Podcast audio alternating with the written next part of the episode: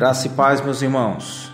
Nós temos refletido sobre essa esperança que fomenta dentro de nós, essa esperança viva que nos ajuda em tempos incertos, em tempos de incerteza. Princípios esses que podem te ajudar e princípios que também devem e podem ajudar outras pessoas. Peça a Deus para cumprir seus propósitos. Deus usa a adversidade para nos mostrar o que está em nossos corações, para nos purificar e para aprofundar nossa dependência dele.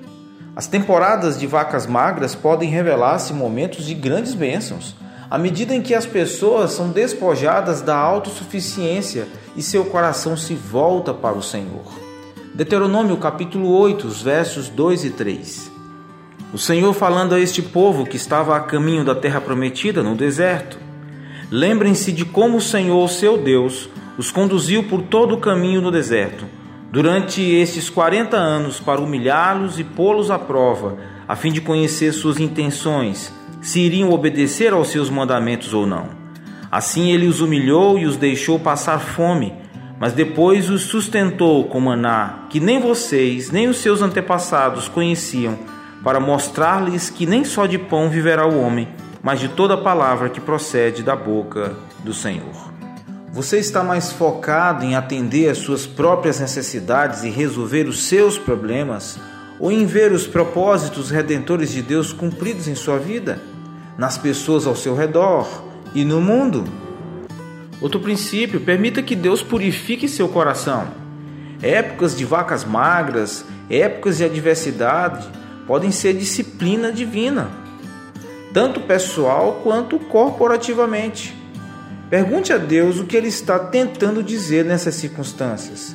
Deixe-o examinar seu coração e responda com humildade e obediência.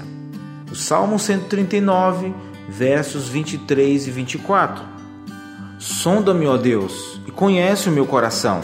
Prova-me e conhece as minhas inquietações. Vê se em minha conduta algo te ofende e dirige-me pelo caminho eterno.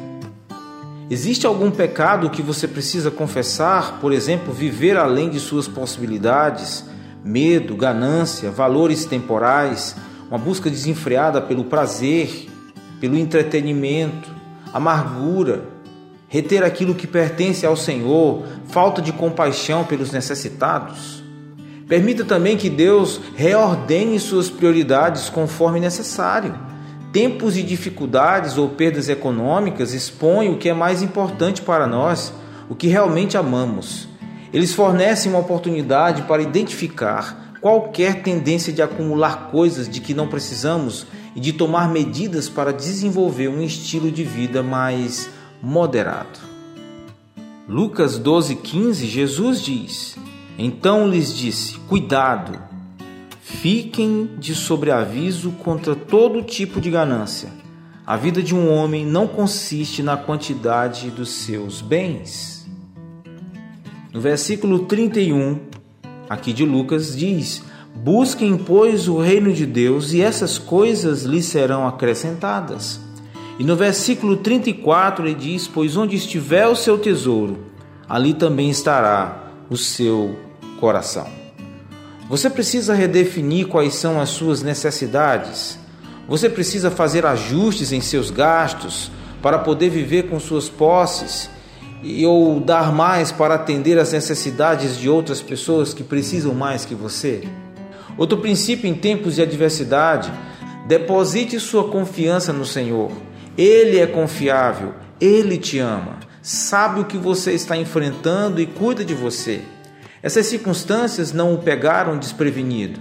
Ele ainda está em seu trono e está cumprindo seus propósitos em sua vida e no mundo. Confie nele para atender às suas necessidades. Ele proverá. Agora é a hora de ver o que Deus pode fazer. Lembre-se do que o seu Deus diz em Mateus 6, 25 em diante. Portanto, eu lhes digo: não se preocupem com suas próprias vidas quanto ao que comer ou beber, nem com seus próprios corpos quanto ao que vestir. Não é a vida mais importante do que a comida e o corpo mais importante do que a roupa? Lembre-se do que Deus fez no passado. Pregue para a sua própria alma. Evite resolver com suas próprias mãos. Não deixe que o medo o leve a lugares que Deus não quer que você vá. Você está confiando em Deus para atender às suas necessidades ou em alguma outra fonte? A sua resposta à adversidade demonstra fé ou medo, dependência dele ou autossuficiência. Um bom dia na paz de Jesus. Eu só existo para o teu louvor, mil versos canto para te alegrar. Maravilhoso Deus, e nada pode me fazer calar. Eu canto forte para o mundo ouvir. Maravilhoso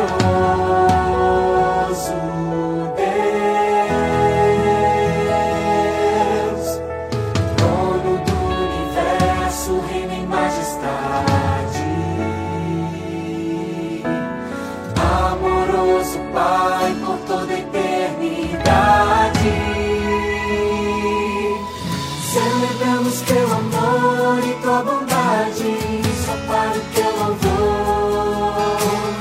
Viveremos na palavra e na verdade, só para o teu louvor. Declaramos noite e dia nossa alegria o